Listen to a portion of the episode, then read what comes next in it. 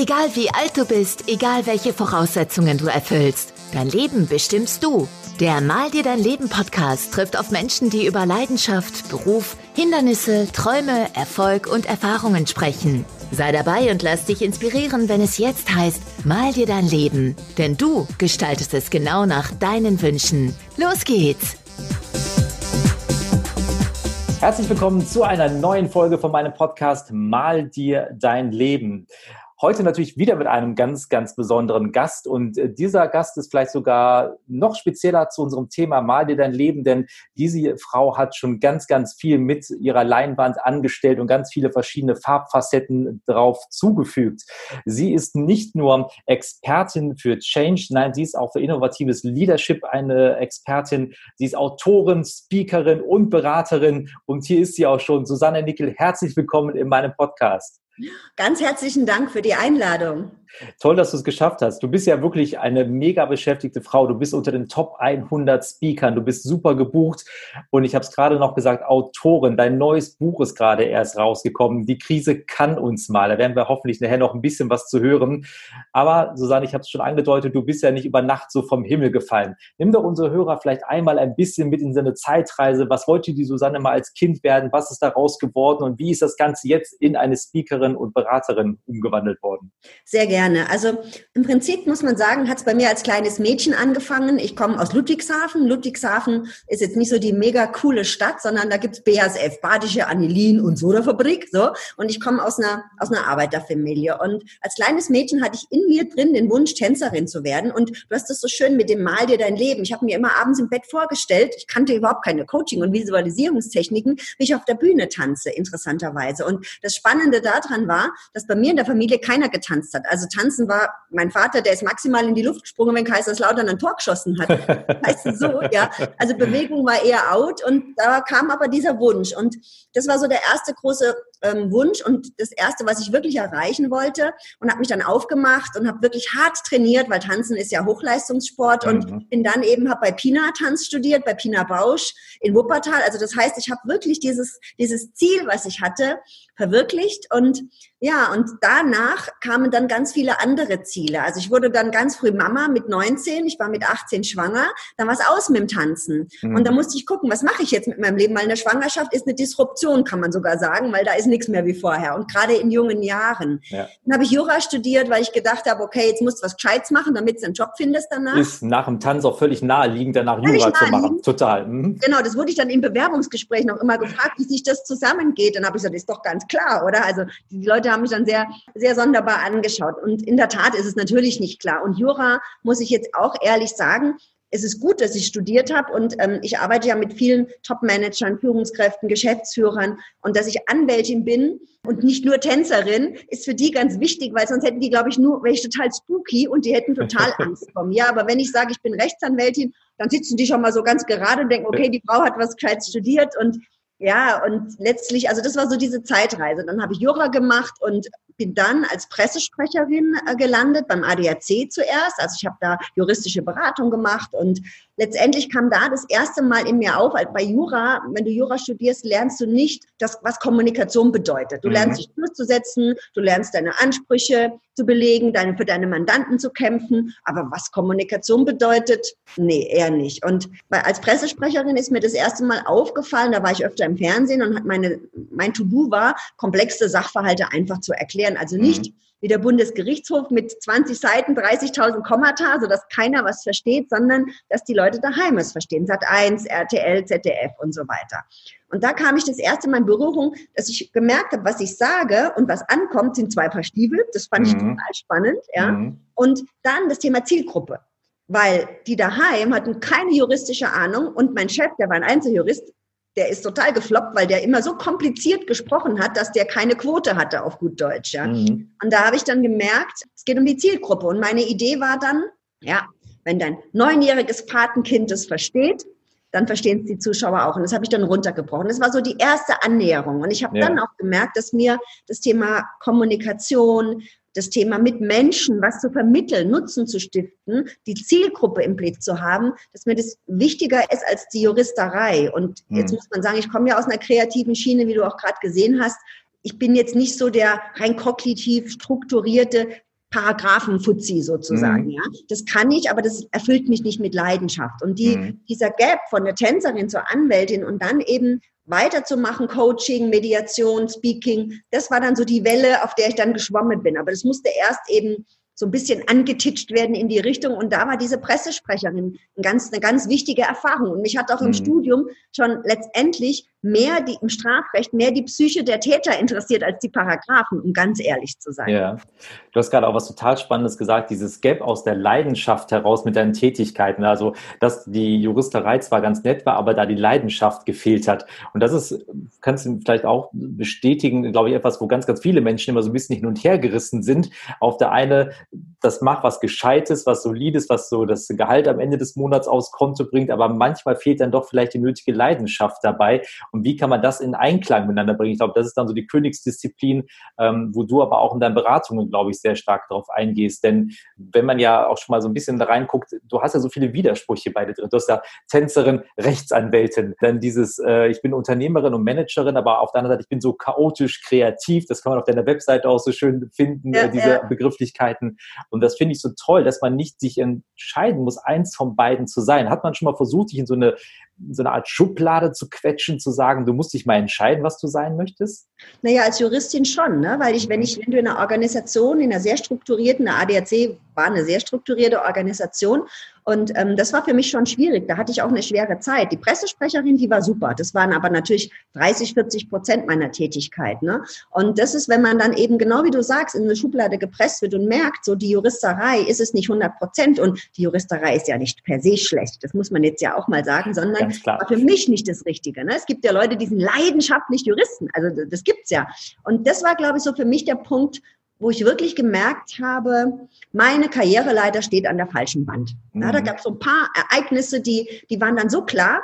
Manchmal merkt man das gar nicht, sondern man denkt, man muss sich mehr anstrengen, das wird mhm. schon, weil ich war ja jung und dachte, ja komm, das ist doch irgendwie, der Pressesprecher ist nicht so schlecht, aber es gab halt auch viel Rechtsberatung und solche Sachen. Und da gab es ein paar Ereignisse, die haben mich dann so hingeführt sozusagen, mhm. dass ich diesen Leitercheck entwickelt habe, auch für Leute, die überlegen, bin ich da, wo ich bin, richtig. Ja, finde ich auch wieder, ich liebe deine Überleitung, danke, dass du mir schon immer so entgegenkommst, weil wenn man seine Leiter an der falschen Wand hat, dann kann man sich noch so sehr anstrengen, du wirst nicht raufkommen. Und ich glaube immer wieder, dass so viele Leute so viel versuchen, sich anzustrengen und zu bemühen, aber es niemals schaffen werden, weil die Leiter an der falschen Wand ist. Vielleicht kannst du auch nochmal ein Beispiel nennen, wie du das für dich festgestellt hast und dann vielleicht auch, wie gehst du in so einem Beratungsgespräch mit vor? Wie hilfst du jemanden festzustellen? Stehst du an der falschen Leiter oder hast du vielleicht eine falsche Klettertechnik? Was ist es? Ja, ja. Naja, also ich hatte mich ja mit Psychologie und Coaching bis dahin nicht, nicht beschäftigt, sondern ich habe Jura studiert, war junge Mama, brauchte das Geld. Mein Sohn war dann zehn, als ich mit dem Studium fertig war und angefangen hatte zu arbeiten. Das war natürlich ein ganz besonderer Kontext, wo man vielleicht auch nicht so frei war. Ja. Mhm. Und woran habe ich es gemerkt? Naja, es gab eine Situation, da hatte ähm, ein Syndikusanwalt von, von diesem Verein, in dem ich da gearbeitet habe, der sagte nach einer Veranstaltung, da waren ähm, ungefähr 47 Männer, drei Frauen, ich war eine der Frauen, hat er das mit organisiert und er sagte dann, ja, er möchte sich jetzt bedanken für die Orga dieser Veranstaltung bei den drei gerade gewachsenen Katzen. So. Und genau, du guckst schon so und ich dachte auch, was ist hier los? Ja, so. Und wir nennen jetzt den Arbeitgeber nicht, ja, auf jeden ja. Fall. Ähm, es geht auch nicht darum, sondern es war wirklich für mich klar, mein Gott, ich habe erstmal war ich geschockt, ja, und da brauchst du Wochen, da brauchst du Monate, bis du sowas verarbeitet hast. Und letztlich habe ich einen Psychiater geheiratet, wer weiß wofür, ja. naja, aber weißt du, das war wirklich so, dann habe ich gemerkt, da geht's nicht weiter. Ich will, kann mich da nicht reinpressen. Und dann habe ich gesucht und suchen.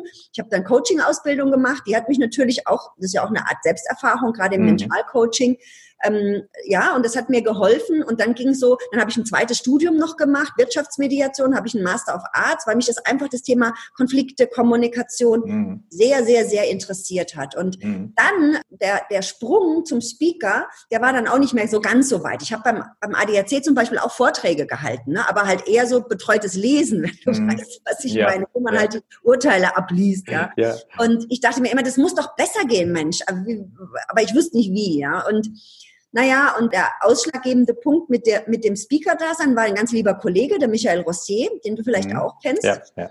Der kennt mich, weil der hat mich damals auch ein bisschen gecoacht, um ähm, die Pressesprecherin besser auszufüllen. Und den hatte ich vor ungefähr vier Jahren im Paderborner Flughafen getroffen, also mhm. der Nabel der Welt, Paderborn. Absolut. Genau. Ich saß da und da kam Michael. Michael ist ja schon so eine große Leuchtgestalt. Susanne. Und ich so, Michael. Und dann so, was machst du hier? Sag ich, ja, ich bin jetzt Beraterin. Ich war gerade bei Infineon, er war bei Warsteiner. Und dann sagte er zu mir, weißt du, Susanne, du musst Speakerin werden.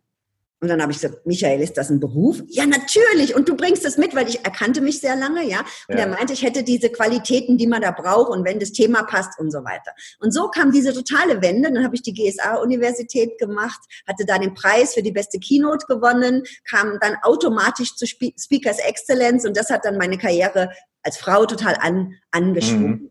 Und du hast mich vorher gefragt, jetzt habe ich ein bisschen ausgeholt mit dem Thema Change, wie ich da berate. Und ich glaube, was wichtig ist bei Veränderungen, egal ob persönlich oder bei Unternehmen, dass es oft Widerstand gibt. Mhm. Es gibt mhm. oft viele Emotionen und meistens ist der Change auf der menschlichen Ebene der schwierigere als der auf der technischen Ebene. Ja, da mhm. kann auch viel schiefgehen, aber wenn die Menschen nicht abgeholt werden und nicht gesehen werden, dann funktioniert es nicht. Und ich denke, in meinem Leben habe ich so viel Change gehabt und so viel Widerstand und so viel krasse Sachen auch erlebt, dass ich das weiß, wie die Menschen sich fühlen und da fühlen sich die Leute mehr abgeholt. Und ich glaube, das kann ich geben und da kann ich sagen, es gibt bei mir die Struktur und es gibt die Kreativität. Ich nehme dann immer mhm. gerne den Eisberg, ist ja ein banales Modell, ja.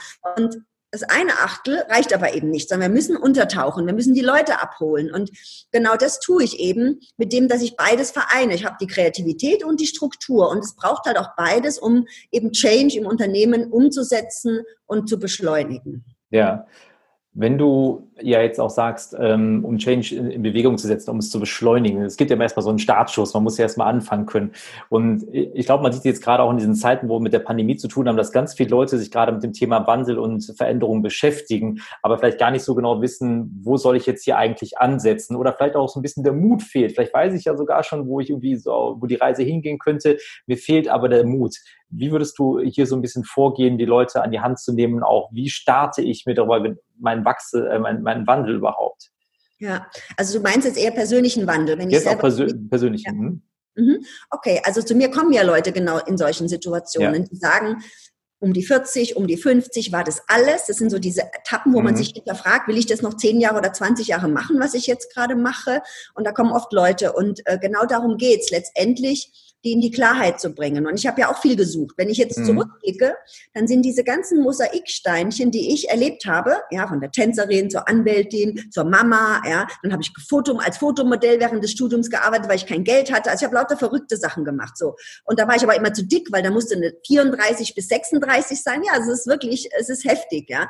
Und ich habe eine 38, was total okay ist, verstehe mich nicht falsch, aber es gab ganz viel Anecken, Widerstände, ja. sich überwinden, ja, und mutig zu sein. Und ich glaube, mit meiner Geschichte, das kriege ich zumindest immer gesagt, fühlen sich die Leute total ermutigt. Und ich habe halt auch so ein paar Konzepte dazu entwickelt und Modelle, wo man eben gucken kann, wo stehe ich denn, wie diesen Leitercheck oder die Ausrichtung, die persönliche, also eine sozusagen mhm. massiv transformationale Vision, dass ich Nutzen stifte, dass ich da bei mir gucke, erfüllt mich das, ja. Mhm. Und ähm, ich glaube, es ist eher so, ja, meine Geschichte, dass ich da eben Mut machen kann, weil Mut brauchen wir, um uns zu verändern und ähm, die Tools, die ich habe und dass ich die Leute auch gerne in die Kreativität bringe. Eben nicht nur im Kopf. Ja, ich arbeite zum Beispiel mit Lego, mit Lego Serious Play, mit Managern, mit Top-Managern. Ja. ja. da komme ich in mein Lego-Köfferchen daher und dann denken die, was will jetzt die Nickel da? Was ist das für ein Quatsch? Wenn ich dann sage, ich bin Anwältin, wie gesagt, sitzen sie gerade und denken so, okay, wir probieren es mal, ja. Und ähm, so, und ich denke, das braucht beides. Wir brauchen die Kreativität, wir brauchen die Ratio und die Emotio. Wir brauchen mhm. beide Seiten. Ich glaube, das kann ich gut vermitteln, weil ich so bin, wie ich bin, sozusagen, weil ich halt diese Erfahrung habe. Und ich möchte auch immer sagen, den Leuten, die an sich zweifeln, die nicht wissen, bin ich richtig, weil letztendlich, wir leben das Leben nach vorne, total ungewiss, und wir verstehen es zurück. Und das kann ich bei mir, bin noch nicht so alt, aber schon habe ich schon ein gewisses Alter, ja, kann ich bei mir total sagen, weil alle Mosaiksteinchen geben jetzt ein Bild mit dem, was ich mhm. jetzt tue, weil ich die Leute dadurch abholen kann. Und mhm. ich bin der festen Überzeugung, dass es bei jedem Menschen funktioniert. Mhm. Und das versuchen wir dann im Coaching rauszuarbeiten, zu gucken, wofür brennt jemand, wie kann man das quasi so switchen, dass er nicht nur den Job macht, weil er machen muss, sondern dass es da vielleicht auch noch andere Effekte gibt. Ja. Wie oft erlebst du bei dir auch in der Praxis, dass wir uns vielleicht mal gar nicht unserer eigenen Stärken bewusst sind? Du hast das gerade so schön mit diesem Mosaiksteinchen gemacht und äh, ich habe das selber vor ein, zwei Jahren mal für mich mal gemacht, um mal zu gucken, was habe ich eigentlich schon alles gemacht in meinem Leben? Und dann auf einmal kommt da so ein riesengroßer bunter Blumenstrauß zusammen und man denkt so, wow, das habe ich schon mal alles erfolgreich gemacht äh, und so weiter. Und wie weit erlebst du das auch in der Praxis, dass wir uns das manchmal zu wenig bewusst machen und unsere eigenen Stärken zu wenig bewusst sind? Ja, also da kann ich direkt bei mir selber anfangen, ja, weil ich natürlich ganz lange nicht in meinen Stärken war, mhm. aber mir auch gar nicht verstanden habe, wo sind meine Stärken. Das Tanzen mhm. war meine Stärke, das war klar. Aber mhm. das war ja dann irgendwie vorbei, weil mit Kind, das war abgelegt. So, und mhm. dann, das Jura war überhaupt nicht meine Stärke. Und ich glaube, da möchte ich auch die Leute, ich sag immer, ermuntern, Schatzjäger zu sein und zwar wirklich nach den eigenen Schätzen zu suchen. Und wenn ich das nicht kann, dann sollte ich mir jemand nehmen, der mich dabei begleitet. Mhm. Weil das Thema ist, zu mir kommen dann Top-Manager oder auch Mitarbeiter, egal, die total gestresst sind. Das kennen wir. Ne? Die Arbeit wird nicht weniger und die sind so gestresst, kurz vom Burnout, versuchen aber immer noch ihr Bestes zu geben, weil Burnout kriegen ja nicht die Faulen, sondern die, die es besonders gut machen wollen. Mhm. Ja? Und die kommen dann und die wissen überhaupt nicht, was sie können. Und wenn man bei denen mal ein bisschen auf Schatzsuche geht, dann sehen die das erst gar nicht. Die kann man so vom Selbstbewusstsein her durch den Teppich durchkehren, weil sie einfach kurz vom Burnout mhm. völlig verbrannt sind. Ja? Mhm. dann zu gucken, was habe ich für Schätze, was kann ich gut und wie kann ich meine Ressourcen gewinnbringend, in Anführungszeichen, also Nutzen stiften, sagen wir vielleicht mhm. besser, wie kann ich die einsetzen? Und das gilt herauszuarbeiten. Und wenn ja. uns das gelingt, glaube ich, dann stiften wir auch Nutzen. Mhm. Lass mich einmal ganz kurz in die Unternehmensseite rein wechseln, weil ähm, du hast ja gerade auch angesprochen, das betrifft auch ganz viele Menschen, auch im Top-Management, die überall unterwegs sind. Was muss ich denn auch als Unternehmen darauf achten oder wie mache ich das, wenn ich natürlich jetzt auch weiß, dass ich das Potenzial meiner Mitarbeiter völlig ausschöpfen möchte und im positiven Sinne, und jetzt meine ich nicht mit, äh, als Arbeitskraft ausnutzen, dass die alle anschließend den Burnout haben, sondern die mit ihren Stärken in meinem Unternehmen mit einbringen, weil ich nach wie vor auch glaube, je mehr ich die Stärken meiner Mitarbeiter raushole, desto mehr bringen die mir natürlich auch, weil sie in, einer, in ihrer Zone sind, wo sie einfach ihre Stärken haben. Wie gehst du mit Unternehmen vor, diesen Prozess so in Gang zu bringen, dass die vielleicht auch so ein bisschen diesen Mindset-Change haben, zu sagen, guckt nicht, ist das Jurastudium komplett, sondern was bringt denn die Person als solches eigentlich mit? Wo ist denn wirklich ihre Leidenschaft, ihr Talent? Wie gehst du da in Unternehmen mit rein, um das rauszukitzeln? Ja, also ich habe mit ähm, einem Kollegen eine Unternehmensberatung gegründet, Nickel und Keil, und da haben wir ein Modell entwickelt. Das besteht aus Toolset, Skillset, Mindset. In der Mitte ist das Tun und außenrum ist die Kultur sozusagen. Mhm. Ja, und anhand dieses Modells gucken wir, wo ist was gut ausgeprägt, ja, und wie weit kommen wir ins Tun, weil meistens reden die Leute viel zu viel und tun es nicht. Und das mhm. ist das mhm. nächste Thema. Und zum Thema Ausschöpfen oder zum Thema Schatzjäger zu sein bei seinen Mitarbeitern, so nenne ich es dann auch ganz gerne bei den mhm. Führungskräften denke ich, ist es zum Beispiel wichtig, neue Skills zu haben. Und da ist die alte Führung, Weisung und Kontrolle, der Kommandant, ja, der anweist, der ist halt nicht mehr nur gefragt. Es mhm. braucht ab und an klare Ansagen und Anweisungen. Ja, aber wichtig ist doch, dass wir die Mitarbeiter in die Eigenverantwortung bringen, mhm. weil Agilisierung bedeutet, Projektarbeit bedeutet, eigenverantwortlich zu arbeiten. Und das ist Aufgabe der Führungskraft, dafür zu sorgen. Für mich ist Führungskraft mehr Dienstleistung mhm. mehr Dienstleistung als der Chef, der ansagt. Und das bedeutet, als Dienstleister habe ich meine Kunden im Blick und die Kunden sind auch die Mitarbeiter. Mhm. Da ist es zum Beispiel ganz wichtig, Coaching-Techniken zu haben für die, also für die Führungskräfte, dass die ihre Mitarbeiter coachen können, weil das genau ist ressourcenorientiert. Wenn ich nur ganz normal Chef bin, Zahlen, Daten, Fakten orientiert, dann bin ich auf der oberen wieder Eisbergfläche oben drüber, aber dann hole ich die Menschen nicht ab und dann werden die sich nicht öffnen. Da gibt's Werte, da gibt's Wünsche, Bedürfnisse, Emotionen was auch immer alles. Und natürlich ist es kein Wunschkonzert, wir sind im Unternehmen, das mhm. ist schon klar. Nur denke ich, wenn Menschen mehr in ihren Stärken sind, können sie viel mehr leisten. Ja? Wenn ja. ich in meiner Stärke bin, dann habe ich, dann hält mich überhaupt keiner mehr auf. Weißt du, ja. was ich meine? Ja. Weil dann ist, dann ist die Kraft, die Power einfach da. Und ich glaube, dass ich habe jetzt zum Beispiel gerade ein Training entwickelt, ein Online-Training, die Führungskraft als Coach. Interessanterweise, das passt genau auf deine Frage, weil ich glaube, es braucht da Coaching-Techniken und wir brauchen auch Führungskräfte, die so ein bisschen Mini-Psychologen sind, mhm. um ihre Leute richtig zu führen. Und das ist natürlich auch nicht so ganz einfach, weil die haben verschiedene Hüte auf. Die müssen auch für die Zahlen sorgen. Ist mir klar, ne? Ohne Wirtschaftlichkeit geht's nicht. Dennoch diese Coaching-Techniken, dieses Entwickeln und dieses wirklich auch vom Reifegrad her, die Leute einzuschätzen, zu gucken, was braucht der, wie kann ich den entwickeln, ist der falsch, vielleicht auch sich mal von jemandem zu trennen, um Gottes Willen, das schließe ich nicht aus, mhm. aber da einfach gut zu führen. Ich denke, das wird in Zukunft, gerade jetzt auch aus der Krise heraus, noch wichtiger werden. Ja. Zwei Sachen, weil einmal hast du gerade auch schon gesagt, ähm, als Führungskraft muss ich natürlich gucken, wie ich auch das Potenzial meiner Mitarbeiter entfalte. Vielleicht auch schon mal sehen, wenn ich als Unternehmen vielleicht die Leiter meines Mitarbeiters an die falsche Wand gestellt habe und ihn in eine, eine Jobsituation gebracht habe, wo ich genau weiß, ich spiele eigentlich nicht mit seinen Stärken, sondern mit seinen Schwächen, habe aber trotzdem natürlich die Erwartungshaltung, dass er sich verbessert und macht und tut, wo ich genau eigentlich weiß, immer von der Skala von eins bis zehn wird er immer zwischen einer drei und einer fünf irgendwo mit viel, viel Mühe und Anstrengung und wahrscheinlich wenig Spaß irgendwie rum agieren, äh, wo ich andere Leute mit Talenten vielleicht auf eine 8 oder 9 äh, sofort hätte und das Ergebnis auch ein ganz anderes ist. Wie oft machen wir in Unternehmen auch den Fehler, vielleicht die Leiter an die falsche Wand zu stellen von unseren Mitarbeitern?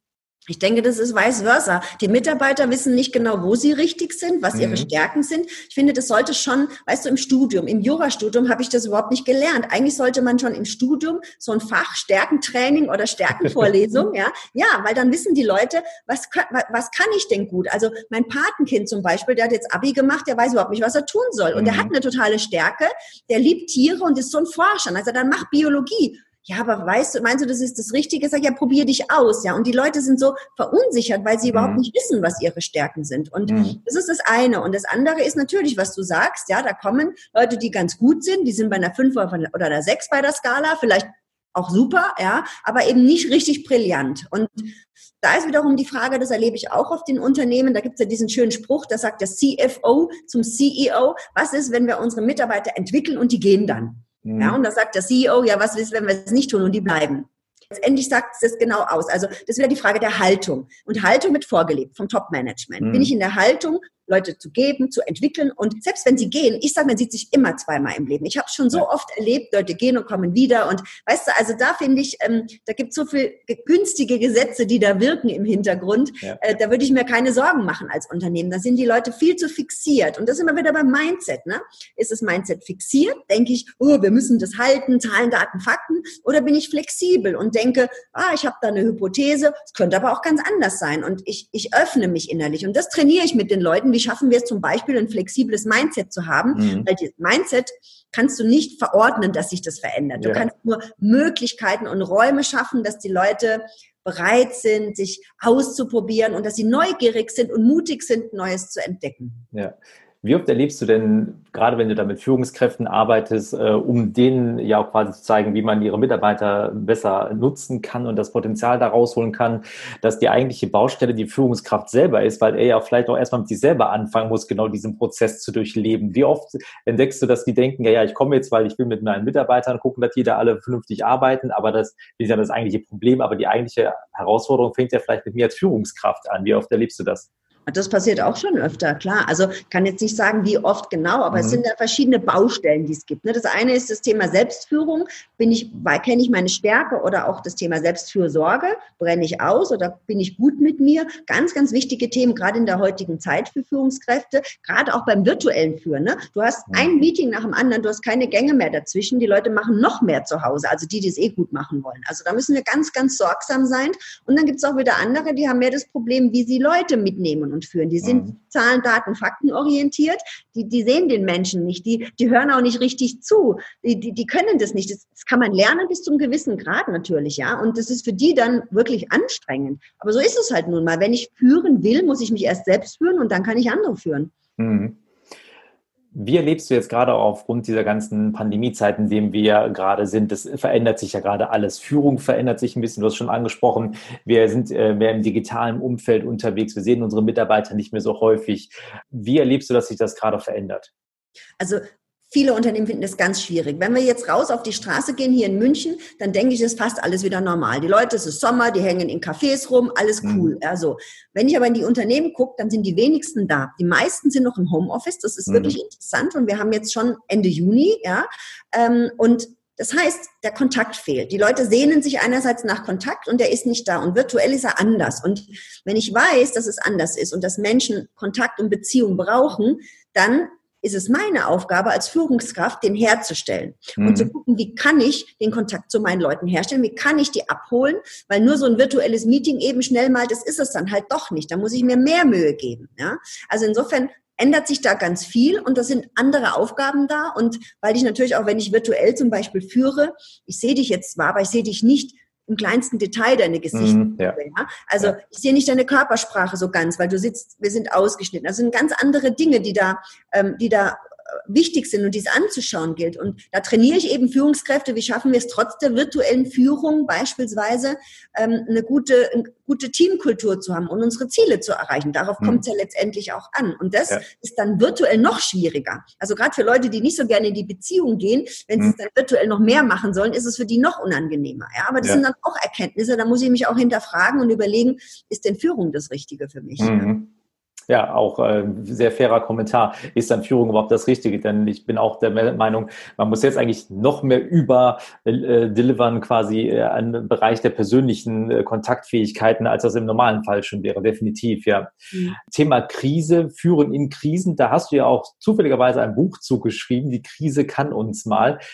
Wie bist du auf dieses Buch gekommen und erklär unseren Zuhörern vielleicht mal ein bisschen, um was geht's denn in diesem Buch? Sehr, sehr gerne. Danke, dass du fragst. Das ist wirklich ein kleines Baby von mir. Und ich habe auch einen, einen Prototypen hier mitgebracht. Ja, einen ja. kleinen Prototyp, weil das Buch ist ja noch nicht raus. Es kommt Mitte Juli erst raus. Und ähm, es ist so gewesen, also mich hat, wie alle anderen auch, die Krise natürlich knallhart getroffen. Ich hatte bis Ende Juli März bis Ende Juni 20 Keynotes, die abgesagt wurden. Also Mitte März war alles tot auf einmal. Ja, Workshops, Training, nichts. Also das heißt, ich bin direkt ins Tal der Tränen gerutscht. Ich dachte mir, oh Gott, wie geht's weiter? Was passiert? Ja, und war schon auch nicht immer bester Laune, um es jetzt mal ganz vorsichtig auszudrücken. Mhm. Dann kam ein Anruf von einem ganz lieben Kollegen von mir, ähm, mit dem habe ich mein Lego Serious Play Workshop damals gemacht, als ich noch für Haufe gearbeitet habe. Und der Markus sagte, Mensch, Susanne, willst du nicht ein Buch mit mir schreiben? Dein Zielebuch ist so super, das habe ich jetzt mal gelesen, das ist so ein kleiner Taschenguide zum mhm. Thema Ziele erreichen. Das ist so super geschrieben, so ganz hands-on und ich würde gern mal auch sowas hands-on den Leuten aus der Krise helfen. Dann habe ich gesagt, oh, Markus, jetzt ein Buch? Also ich weiß nicht. Also mm, und dann war ich so ein bisschen unsicher. Er war aber relativ klar und er meinte dann, komm, wir machen Self-Publishing. Du hast doch jetzt auch nicht so viel zu tun. Dann haben wir hin und her überlegt und dann habe ich gesagt, weißt du, ich habe jetzt schon so viele wirklich gute Bücher geschrieben. Self-Publishing weiß ich nicht. Weißt du was? Ich frage mal bei Gabal nach. Das war wirklich mhm. so eine Jux- und Tollerei-Idee. Und die Geister, die ich rief, also ich habe angefragt mit dem Kurzkonzept und es wurde sofort Ja gesagt. Ich habe gar nicht nur wirklich damit gerechnet, wenn ich ehrlich bin. Es war toll. Ja. Und dann hatten wir diesen Vertrag und dann haben wir innerhalb von vier Wochen dieses Buch geschrieben. Also wir haben zwei Teile. Das heißt, die Krise kann uns mal, weil wir auch gedacht haben, unsere Hypothese war, im Sommer kann keiner mehr Krise hören. Eigentlich wollen, wollen alle, können, können die Krise mal sozusagen. Ja. ja. Und ähm, wir haben zwei Teile. Der eine Teil ist Stabilisierung in der Krise und der zweite Teil ist Erneuerung. Das heißt, wenn wir jetzt äh, den Fall Corona nehmen, es, ist, es gibt ja viele Krisen bei Unternehmen. Corona ja. ist ja nur ein krasser Fall ja. weltweit. Ne? Ja. Es gibt viele schleichende Krisen im Karstadt, ja, äh, mhm. Kauf auf Karstadt zum Beispiel. Da ist die Krise länger unterwegs. Also das heißt, es gibt unterschiedliche und das Buch ist schon vom Anlass her Corona, aber auch für andere Krisen natürlich gedacht. Und dann haben wir die Change-Kurve von Elisabeth Kübler-Ross, die ja die verschiedenen Phasen in Veränderungen beschreibt die das quasi in der Trauerarbeit ähm, ähm, entwickelt hat mit Menschen, die gestorben sind. Die haben wir, daraus haben wir ein neues Modell kreiert, inspiriert durch ihre Kurve, die Krisenkurve. Und daran haben wir unser Buch orientiert. Das heißt, Phase 1 ist ähm, die Ablehnung, Phase 2 ist die Einsicht. Mhm. Und das ist quasi, wo es dann so bergab in das Tal der Tränen geht. Mhm. Diese Phase ist die Stabilisierungsphase, wo ich wirtschaftlich und menschlich stabilisieren muss. Das mhm. heißt, der Markus ist BWLer, der hat die ganze BWL-Seite gemacht, Liquiditätsplanung und so weiter. Und ich habe die menschliche Seite und ein bisschen Arbeitsrecht gemacht. Mhm. Teil zwei ist dann die Erneuerung. Also wir sind unten im Tal der Tränen quasi am Ende angekommen. Und jetzt kann es dann so langsam wieder bergauf gehen. Und die Erneuerung besteht aus Aufbruch, der Aufbruchsstimmung bergauf sozusagen, die Hände sich dreckig machen, jetzt geht's los und dann anschließend den Erfolg. Und diese vier Phasen beschreiben wir eben wirtschaftlich und im Bereich Führung und eben da natürlich ein großer Change-Anteil, wie diese Veränderung, diese Erneuerung letztlich dann auch gelingt. Mhm. Ist äh, ja mehr als äh, perfekt in dieser aktuellen Zeit definitiv. Ich meine, du hast gerade schon gesagt, es gibt ja genug Beispiele, wo Krisen jetzt mal nichts mit Pandemie und Corona zu tun haben. Äh, definitiv mehr als spannendes Buch. Ich habe schon mal äh, reingeguckt. Äh, ich habe es noch nicht ganz durch, aber was ich bisher gesehen habe, fand ich auf jeden Fall schon mal sehr positiv und sehr faszinierend und auch ein sehr, sehr guter Ratgeber, glaube ich, für alle, die ja, so ein bisschen, ich will nicht sagen, in dieser leidenden Rolle sind, im Tal der Tränen sind, aber ich glaube, das ist schon ein guter Ansatz, da mal reinzugucken, um sich da wieder ja. rauszuholen, definitiv. Ja, ja. Susanne, jetzt sind wir schon fast am Ende. Und äh, meine Lieblingsfrage zum Abschluss sind immer nochmal so drei geheime Tipps nochmal zum Thema Change, was du nochmal mit auf den Weg geben könntest, ohne jetzt in deine kompletten Trainingstools reinzugehen. Aber wenn ich jetzt als Mensch gerade sage, Mensch, Corona, das hat jetzt schon irgendwie so viel verändert. Ich merke gerade, ich will mich nochmal verändern. Was sind so drei Elemente, an denen ich feststellen könnte, entweder A, ich Wandel ist für mich jetzt wirklich mal der perfekte Zeitpunkt, das zu tun, oder aber auch vielleicht rauszufinden, in welche Richtung ich mich wandeln könnte, wenn du da nochmal so drei geheime Tipps hättest. Sehr gerne. Also die eine einzig wichtige Frage ist, steht deine Karriereleiter an der richtigen Wand? Das mhm. ist ganz wichtig, weil da kann ich checken, bin ich da, wo ich bin, richtig sozusagen. Ne? Und äh, dahinter verstecken sich fünf Fragen. Und die erste Frage ist die Montagsfrage. Das heißt, Sonntagabend hast du schon Bauchweh, bevor du in die Arbeit gehst. Montagmorgen oh, wie muss ich da wieder hin? Ne? Die zweite Frage ist die Kollegenfrage. Bin ich mit den Kollegen okay und zufrieden? Weitgehend, also nicht immer, aber weitgehend. Die mhm. dritte Frage ist die Cheffrage. Führung als Dienstleistung. Bin ich zufrieden, wie mein Chef mich führt? Also mal mhm. vice versa sozusagen. Ja. Dann kommt die Kulturfrage passen meine Werte zum, zu den Werten des Unternehmens? Also die geschriebenen und die ungeschriebenen natürlich, ja. ja. Und die fünfte Frage ist die Kundenfrage. Also nicht so, der Kunde ist König, weil dann bin ich der Diener, sondern bin ich mit meinen Kunden, die ich habe, zufrieden? Und das sind so mein, ist so ein wichtiger Tipp, mhm. diese, diesen Leitercheck zu machen, damit eben dann nicht deine Karriereleiter an der falschen Wand stehst und du dich abrackerst und dich wunderst, warum der Flow einfach nicht eintritt. Ja. Perfekt. Vielen, vielen lieben Dank für die fünf Tipps, die du ja quasi hier gerade dann gegeben hast. Ähm, kann ich mehr als nachvollziehen und unterschreibe ich sofort. Ich glaube, wenn man sich diese Fragen beantwortet, dann hat man ein sehr, sehr gutes Gefühl dafür, wo man gerade steht. Definitiv, ja.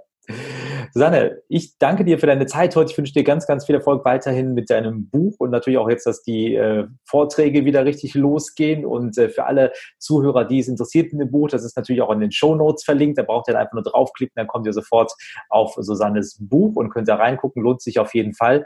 Ganz, ganz lieben Dank, dass du da warst. Viel Erfolg weiterhin. Ganz, ganz lieben Dank an dich, lieber Martin.